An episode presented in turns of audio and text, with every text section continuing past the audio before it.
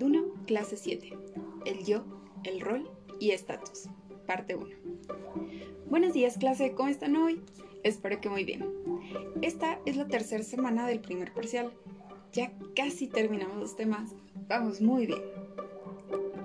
En, en las semanas pasadas vimos qué es la vocación y la orientación vocacional.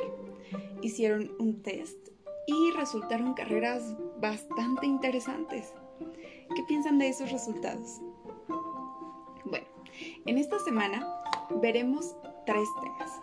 El yo, el rol y el estatus, que van a ayudarte a conocerte un poquito más y poder reflexionar sobre qué es lo que realmente quieres hacer en un futuro.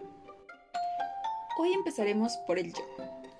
Como dice en la página 2 de su cuadernillo, el yo es un concepto psicoanalítico presentado por Freud en la llamada segunda tópica, junto con el ello y el super yo.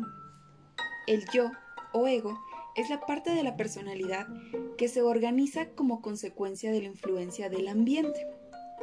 Por su capacidad para evaluar y comprender la realidad, el yo le permite al sujeto superar las amenazas externas e internas.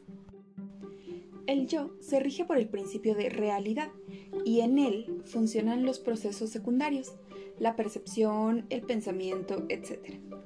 Es básicamente consciente y de su dominio en la actividad del sujeto depende la salud psíquica del mismo, o sea, la salud mental de las personas. Y te preguntarás, ¿esto cómo se relaciona con la elección de una carrera?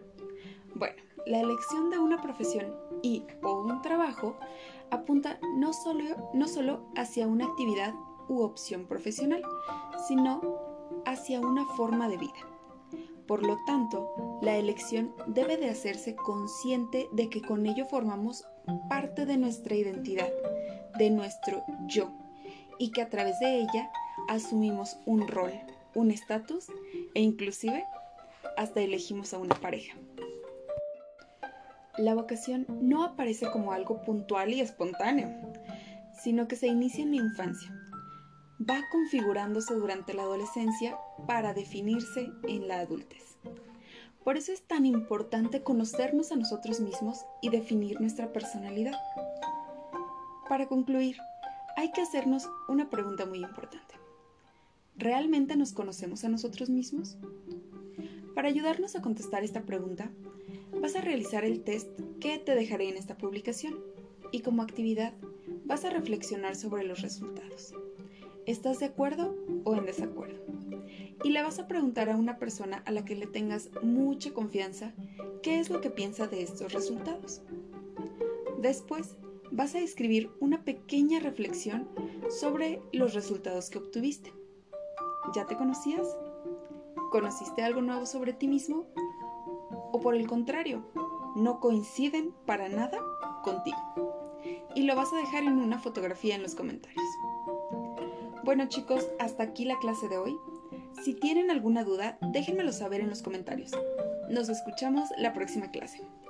Bye.